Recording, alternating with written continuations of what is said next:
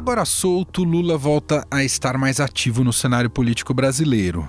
Antes, cumprindo prisão, concentrava sua narrativa na ideia de que era um perseguido político e, para isso, disparava contra os protagonistas da Lava Jato, incluindo o atual ministro da Justiça e ex-juiz Sérgio Moro. Esse foco ainda permanece na artilharia verbal do líder petista, como já se pôde observar nos discursos de sexta-feira em Curitiba e sábado em São Bernardo do Campo.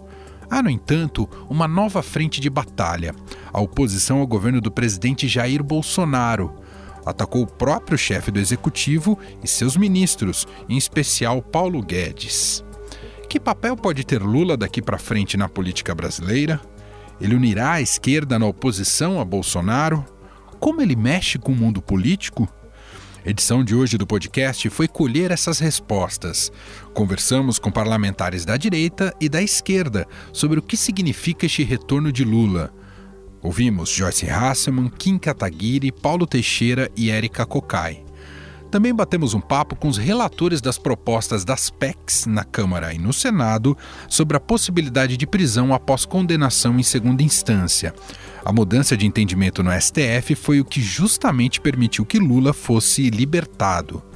Por fim, Alberto Bombig, editor da coluna do Estadão, vai analisar para a gente como Lula pode interferir no debate político nacional. Estadão Notícias. Estados Unidos, Inglaterra, Nigéria, Holanda e agora em Pinheiros. Lumiar considerada pela Unesco uma das 12 escolas mais inovadoras do mundo. Uma escola bilíngue, integral, de vanguarda, que forma estudantes autoconfiantes, autônomos e questionadores, preparados para o mundo digital da economia 4.0. Venha conhecer a metodologia e o espaço da Nova Lumiar Pinheiros. Agende uma visita em nosso site www.lumiar.co. Estadão Notícias. Eu quero que vocês saibam que além de continuar lutando para melhorar a vida do povo brasileiro, que está uma desgraça. Além de melhorar, além de lutar para não permitir que esses caras entreguem o país. Eu quero dizer, quero dizer alto bom som, que o lado mentiroso da Polícia Federal que fez inquérito contra mim o lado mentiroso e canalha da parte do Ministério Público, da Força Tarefa. E o Moro, e mais do TR-4, eles têm que saber. Eles não prenderam um homem.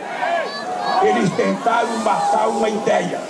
Eu saio daqui, senhores, aos 74 anos, o meu coração só tem espaço para amor, porque o amor vai vencer neste país. Não é o ódio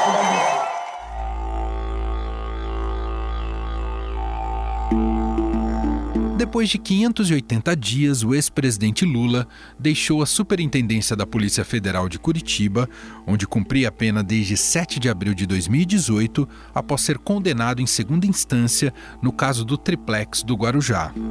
Foram inúmeras tentativas da defesa do petista em libertá-lo da prisão, mas sem sucesso.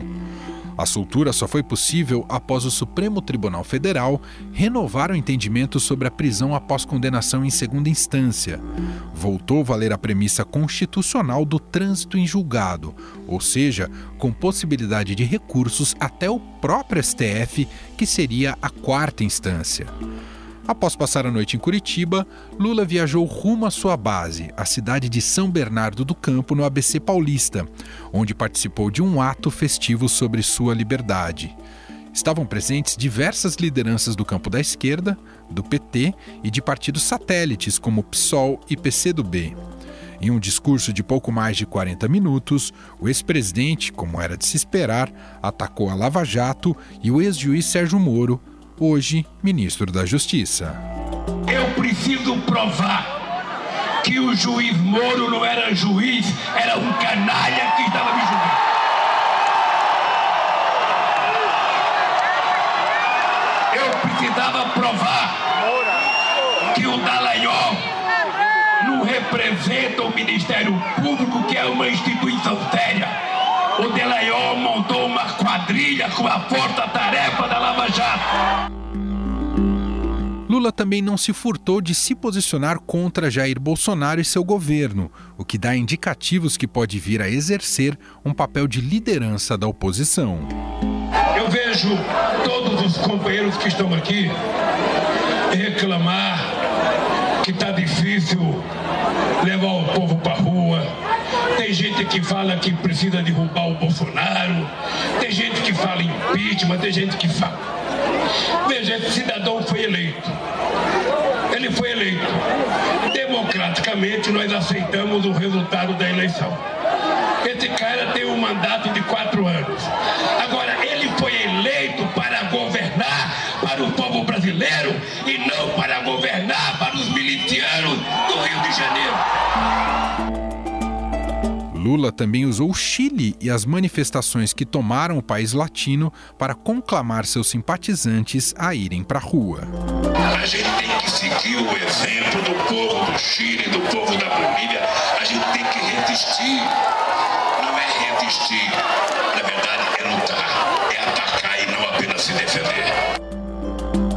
O presidente Jair Bolsonaro foi contido em suas reações desde que Lula deixou a cadeia usou as redes sociais para se manifestar e, quando perguntado diretamente sobre a soltura de Lula, preferiu reforçar o status criminal do petista. A grande maioria do povo brasileiro é honesto, trabalhador, e nós não vamos dar espaço, né, nem é contemporizar Sim. com o presidiário. Está é. solto, mas continua, é continua, continua com todos os crimes dele nas costas. Tá vendo? É isso aí. Mas como fica o clima no mundo político com Lula solto? Qual a influência que o ex-presidente terá no Congresso Nacional e nas eleições municipais do ano que vem? Fomos atrás da opinião de vários parlamentares sobre o tema, da esquerda e da direita. O deputado Paulo Teixeira, do PT de São Paulo, diz que Lula é um grande interlocutor e que passará a ajudar nas estratégias tomadas pela oposição no Congresso Nacional.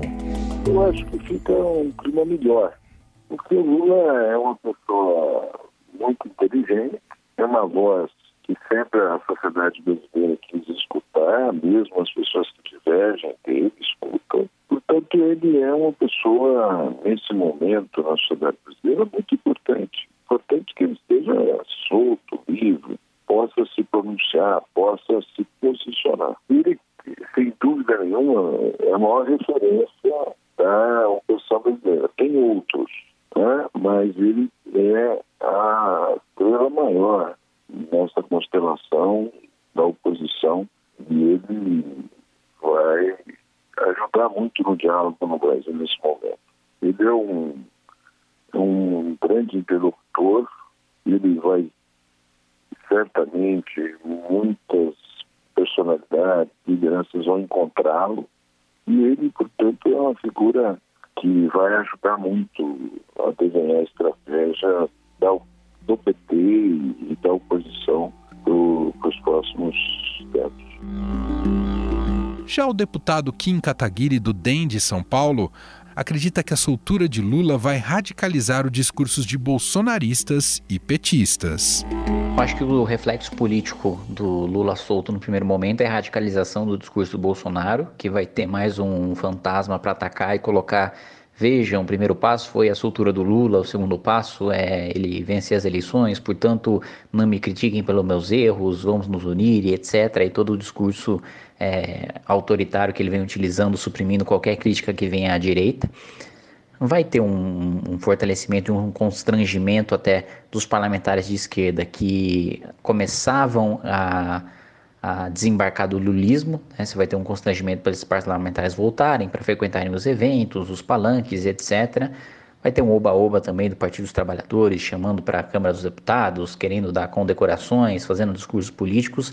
Mas acho que politicamente a longo prazo, é, para o ex-presidente Lula, é, seria até melhor continuar preso do que ser solto, porque preso ele tem o discurso da perseguição política e preso ele tem um, um discurso muito mais radical, mais revolucionário que me parece ser mais o caminho do PT para retomar suas origens e retomar a militância no momento de desgaste, de desmoralização do partido. Mas a curto prazo deve ter um impacto grande, sim. É, deve aumentar a unificação da esquerda e o norte da, da própria oposição. A deputada Érica Cocai, do PT do Distrito Federal, diz que Lula tem a capacidade de aglutinar novamente a esquerda contra o governo Bolsonaro. Eu diria que é, a relação de forças ela muda por tudo isso que representa Lula, porque ele sai mais forte, porque ele sai agigantado e tal, enfim. E, é, e, e Lula terá e Lula solto terá mais condições de efetivar qualquer tipo de diálogo, de dar as respostas é, necessárias, fazer o contraponto nas narrativas. E eu diria que o governo Bolsonaro, que já não se justifica, um governo que apela muito para o arbítrio, é um governo que não tem é, que não tem capacidade de convencimento pelas próprias suas próprias ações governamentais. É, inegavelmente, o Lula tem uma capacidade de aglutinar não apenas a esquerda, mas um setor democrático. Eu acho que, que a possibilidade de você criar um campo é, de defesa da própria democracia e de defesa de um projeto de desenvolvimento nacional, ela cresce sobremaneira é, com a liberdade de Lula. Penso que deve ter muito desespero hoje é, no, na, no Palácio do Planalto e nos seguidores de Bolsonaro, porque vão enfrentar um, um líder político, é o maior líder que esse país tem, é, fortalecido, agigantado, com sua capacidade de diálogo, com seu, com seu entendimento da construção de um projeto de desenvolvimento nacional que vai englobar uma série de setores. A deputada Joyce Hasselman, do PSL de São Paulo, acredita que Lula não é adversário de Jair Bolsonaro, mas do Brasil. A insatisfação da população com a soltura do Lula é clara. Né? Estão todos absolutamente insatisfeitos, com a sensação de impunidade. É como se o povo brasileiro tivesse tomado um coice no estômago. É o quarto turno das eleições em que os derrotados voltam, né? Então essa é a sensação e, lamentavelmente, por obra e graça do Supremo. O Lula não é adversário político do Bolsonaro. O Lula é adversário político do Brasil. É, o Lula é adversário político de tudo que preza pela moralidade, pela legalidade, de tudo que. De todos aqueles que querem um Brasil grande, mais um Estado mínimo. É, o Lula é adversário do país, não é adversário do Bolsonaro. Presidentes vêm e vão. Eles chegam e vão embora. Passam-se quatro, no máximo oito anos, e eles se vão, e o Brasil fica. Lula é adversário do país. Então, de fato, é claro que a oposição, como estava com o líder atrás das grades, do chefe do Petrolão, o maior criminoso da história do mundo. Mas a gente está aqui para mostrar as verdades e para enfrentar essa gente que nós já enfrentamos antes, inclusive quando não tínhamos mandato. Com a soltura de Lula, parlamentares se mobilizam para acelerar a tramitação de projetos que possam reestabelecer a prisão após condenação em segunda instância. Na Câmara, a relatoria da PEC 410-18 é da deputada Caroline de Tone, do PSL de Santa Catarina. A parlamentar informa, em conversa com este podcast, que o texto será discutido na CCJ já nesta segunda-feira. Então, é, nós eh, tivemos já na CCJ a, a leitura do relatório, né? É, que foi um parecer no sentido de que ah, não fere a Constituição a possibilidade aí da prisão em segunda instância. É, o presidente da CCJ é, resolveu não aguardar né, a posição do Supremo, até porque tinha uma pressão muito grande né, para ver qual seria a posição do Supremo, e agora que veio essa mudança de entendimento, a gente vai recolocar agora na segunda-feira, não sei se o senhor já teve acesso à pauta da CCJ, mas o presidente colocou na pauta agora essa segunda-feira. Então, como teve a leitura do relatório e já foi dado pedido de vista, agora vai ter a fase da discussão, e aí nós vamos ter provavelmente obstrução da, da oposição com relação ao tema, né? Uh, então vai ter horas e horas de, de sessão, provavelmente, e vai começar a discussão. Ou seja, a gente vai ter aí horas a fio para tentar depois entrar na votação. Eu acredito que a gente não entre na votação na segunda. A gente vai ter que enfrentar a obstrução da oposição, que dura no mínimo aí quatro horas, normalmente, né? E passar na CCJ, em passando na CCJ, que acreditamos que temos votos suficientes, aí vai de uma vontade do presidente da casa de criar a comissão especial para debater. É, e depois faltar no plenário, né? Ela vai seguir todo o rito da Mas assim, ó, essa proposta já estava no pacote anticrime do Moro. A partir do momento das pesquisas que eu fiz e conversas com alguns juristas, como foi o caso do, do doutor Modesto Carvalhosa, estive em São Paulo conversando com ele na semana passada, é, não precisaria ser mediante PEC essa alteração, poderia ser mediante alteração do próprio artigo 273 do Código do Processo Penal. É, porque o inciso 57 da presunção de inocência, que baseia essa, que baseou a decisão do Supremo, ele, na verdade, historicamente, segundo a tradição inglesa, ele serve para inscrever no rol dos culpados, e era uma tradição antiga no direito penal, e que você só vai inscrever a pessoa no rol dos culpados depois do trânsito em julgado. Agora, eles estão pegando esse mesmo é, pensamento e aplicando ao, in, ao início do cumprimento da pena, o que é outra coisa, porque a sentença, além do efeito declaratório, ela gera efeitos imediatos, seria a prisão. E o normal no direito penal mundial é a prisão desde a primeira instância. Então, a, o Brasil está indo contra a própria tradição do direito penal, que tem um caráter universal. Então, de, assim, países consolidados é, juridicamente, como França, Inglaterra, em, todos os países do mundo têm um entendimento tradicional. E o Brasil, como sempre, inovando, mas dando mau exemplo, na minha opinião. O presidente da Câmara dos Deputados, Rodrigo Maia, confirmou que pretende deixar tramitar normalmente esta PEC. De acordo com o deputado delegado Valdir, do PSL de Goiás, se a Câmara não colocar o tema para discutir, a base governista e os que são a favor da prisão após condenação em segunda instância vão obstruir todas as pautas da casa. Não interessa se amanhã é, se é Dória, se é Witzel, se é Lula, se é Moro, se é Ciro, se é Bolsonaro. Não interessa quem é o a disputa política interessa a nós os nossos valores, né? É isso que a gente vai defender. Por isso que a gente vai criar um grupo de obstrução, né? Vários parlamentares, tem parlamentares do PSL, de vários partidos que a partir da próxima semana iremos agir de forma conjunta até que seja pautado, né? É, a, pautado e votado segunda instância na Câmara e no Senado. Que a gente possa dar uma resposta, né? A essa atitude absurda e covarde do STF. No Senado também está tramitando uma PEC com foco em permitir a prisão após condenação em segunda instância. Em declaração para o podcast, um dos autores da proposta, o senador Oriovisto Guimarães, diz que a PEC está pronta para ser votada.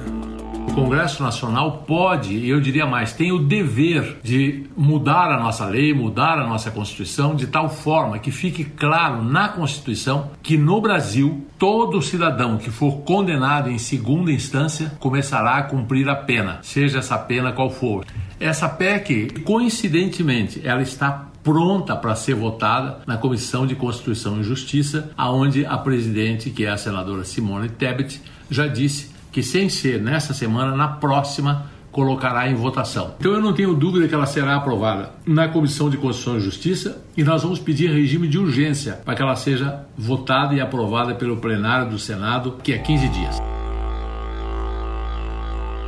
No entanto, não há consenso entre juristas de que esta PEC teria validade, já que consideram que o trânsito em julgado faz parte de uma cláusula pétrea e não poderia sofrer alterações.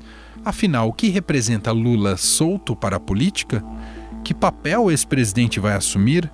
Quem responde a essas questões é o editor da coluna do Estadão, Alberto Bombig, que bateu um papo com a gente.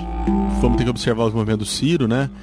Porque, assim, na verdade, o que você tem de decisão daquele cenário pré-eleição na esquerda, ou mesmo até de pré-prisão do Lula, é a debandada do Ciro, né? O pessoal tá, orbita em torno do Lula, em São Paulo o Boulos totalmente, né?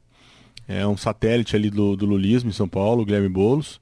No Rio, o Marcelo Freixo um, um, pouco mais. O, a Manuela no, no, no PCdoB muito próxima também do, do, do, Lula, né? E do lulismo. Então ele ainda é, sim, esse aglutinador da esquerda. Talvez ele consiga esse milagre de atrair o Ciro de volta para o projeto. Não sei se é possível a questão do Ciro. O Ciro deu declarações fortes com relação ao Lula, numa entrevista recente à BBC. O Ciro está estremecido com o Haddad. Eu acho que nesse, nesse ponto, com o PDT, talvez seja difícil. Não sei nem se com o PDT, vai até ser mais cauteloso. Com o Ciro, né, com os Gomes, com os irmãos Gomes, Ciro e Ciro Gomes, ele tem uma certa dificuldade. Pode ser até que o PDT deixe os, os irmãos Gomes para trás e ele, partido, vá para os, para os para os braços do Lula, mas me parece que o PDT de fato está fechado em, em, torno do projeto do, do Ciro Gomes. E ele coloca um grande desafio é para o centro. Mas você acha que ele vai fazer oposição, Bombig? Num sentido mais programático ao Bolsonaro? Não, ele já falou Bolsonaro quatro vezes, cinco vezes nesse discurso. Né? Já, já, já, já... Quando, ele, quando ele coloca uma questão dessa de que a eleição foi, foi fraudada, a eleição do Haddad, é, o que você quer dizer quando você diz uma eleição fraudada? Ah, ela não acabou.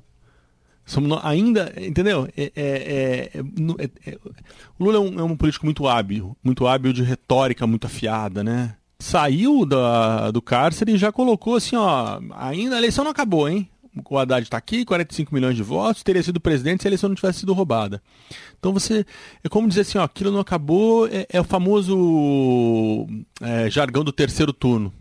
É como se a gente estivesse né? começando um terceiro turno. É, um terceiro turno. Terceiro turno. Que, aliás, assim, muito da história do Lula é isso, né? Tipo, fez o governo paralelo quando foi derrotado pelo Collor 89. Acho que do, do, do, Fernando Henrique também fizeram o governo paralelo. Depois ele fazia as caravanas da cidadania, continuava percorrendo o país. Ele não é um político de acabou a eleição, vamos ver o que a gente faz da vida. Não, ele continua trabalhando, continua em campanha, continua fazendo política. Então ele deixou claro ali, no meu entender, isso, né? Ó, polarização, estou polarizando, né? É, você tem ali numa tacada uma tentativa muito clara de tirar, excluir o centro, o centro do debate político. E aí sim, eu acho que, que, que esse é o grande. Se alguém tem muito a perder é, neste primeiro momento, é o, o centro que vinha se, re, se reorganizando ou pelo menos vinha se ensaiando, se organizar, buscando um discurso, né? Políticos que estavam correndo ali pela via do centro. Um pouco mais para centro-direita, um pouco mais para centro-esquerda, mas correndo na via do centro. Vai ser bolsonarismo O é muito louco, porque é como se a gente não tivesse, num certo sentido, saído ainda de do... desde 2014. Voltasse a, a, ao ponto da polarização do é, país. Quando, né? quando o Aécio ocupava esse ponto Isso, da polarização, esse, o ponto do a, o Mas como se canto da direita do ringue. mesmo é. essa possibilidade de um, de um centro. Né? Exatamente. Como se o Aécio naquele momento ocupou a direita do ringue, depois ele foi atropelado pela Lava Jato, perdeu essas condições, e aí foi quando o Bolsonaro aparece para ocupar o lugar do Aécio no centro, na, na direita do, do debate, né? do espectro político. Então o PT está sempre num, num dos polos do debate político eleitoral no Brasil e o Lula vai trabalhar para manter é, o partido nesse, nessa posição e é muito provável que mantenha. Acho pouco provável que isso mude. Uhum. Né? Como você mesmo disse, ele ainda é a força principal da esquerda. Os outros partidos de esquerda tendem a orbitar em torno dele, ainda mais agora com ele em liberdade. E só que do lado de cá surgiu uma nova liderança, né? que é o bolsonarismo e o Bolsonaro. Então o PSDB vai nesse primeiro momento ser o partido, na minha opinião, que mais vai sentir o impacto da, da volta do Lula à política. E é onde eu quero te ouvir, essa direita. Também com o Lula solto agora, o Lula presente, é, mais presente no debate político. Como é que fica Jair Bolsonaro? Fortalece também o discurso dessa direita? É, ganha até mais coesão e apoio? O que, que você acha, Bombinho? Eu acho que num primeiro momento não é ruim para o bolsonarismo de uma maneira geral o Lula fora, né? O Bolsonaro se cacifou muito num, numa parte do eleitorado que não queria mais o PT, é, apesar de não ser bolsonarista, e não acreditava mais na capacidade do PSDB de derrotar o PT. Até empiricamente, né? Foram muitas derrotas. Depois que o Fernando Henrique saiu, nenhum tucano mais ganhou do PT em eleição presidencial. Então, esse, essa parcela é, bem é, significante do eleitorado foi buscar no, no, no, no Bolsonaro um adversário à altura do PT e venceu. Então, essa parcela que poderia de alguma forma estar insatisfeita com alguns rumos do Bolsonaro, a tendência é que neste momento ela volte, volte para perto dele, né? Como antídoto para o Lula em liberdade. Mas há uma questão, né? O Bolsonaro hoje não é mais um candidato, né? Apenas, né? Ele é, ele também é o presidente em, em, curso, né? Ele tem um governo para tocar. Então, não, não dá mais para fazer apenas. Eu... Você quer dizer que ele não, dá, não pode perder tanto tempo com narrativa, é isso? Um, palanque. Entendi. Um palanque. Ele também será avaliado pela, pelo, pelos resultados do governo, para o bem e para o mal.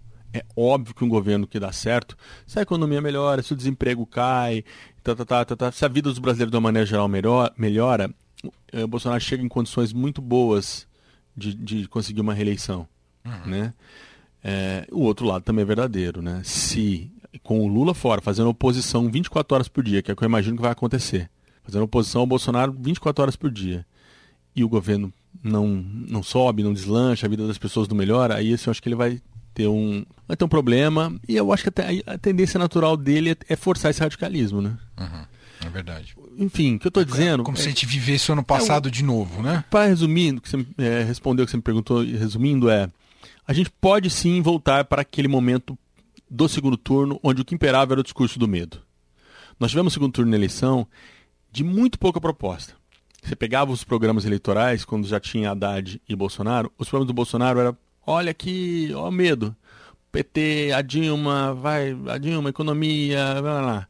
Aí começava o, o do Haddad, medo. Ó o que o Bolsonaro vai fazer, né? Uhum. Então, neste momento, é, esse é o grande problema. O, meu, o medo de muitos analistas com, gente, com, quem, com quem eu venho conversando é isso. É, se nós voltarmos a um ponto de radicalização em que impere apenas o discurso do medo, fique os dois extremos do debate político, a esquerda e a direita, uma insuflando na população, medo do outro lado. Ó, oh, fica comigo, porque se eles voltarem, a tua vida vai, vai piorar. E o, e o, e o, petismo também dizendo, ó, Bolsonaro vai, vai destruir tudo, tá acabando com tudo. Tem que voltar. Empobrece demais o debate político no país. Né?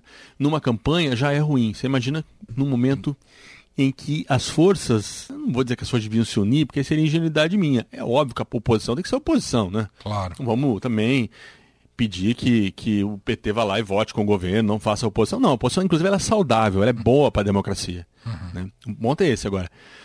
Há oposições e oposições. Uma oposição apenas do quanto pior, melhor, também não é bom.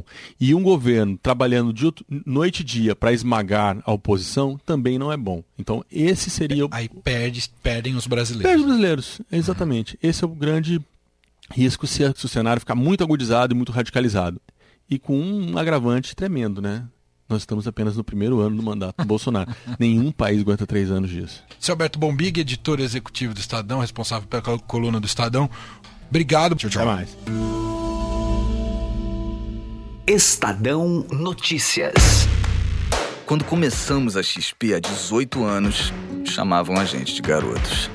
Agora que estamos transformando o jeito que brasileiro investe e que nos tornamos uma das maiores instituições financeiras do país, ninguém mais chama a gente de garotos. Até porque tá bem claro que não somos nós que brincamos com seu dinheiro. Para os que acreditam no impossível, nós somos a XP Investimentos. Acredite, xp.com.br.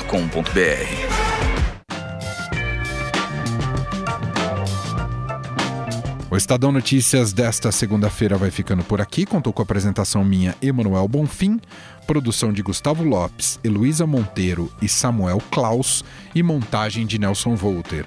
O diretor de jornalismo do Grupo Estado é João Fábio Caminuto. Para mandar seu comentário e sugestão, nosso e-mail é podcast@estadão.com. Um abraço para você, boa semana e até mais. Estadão Notícias.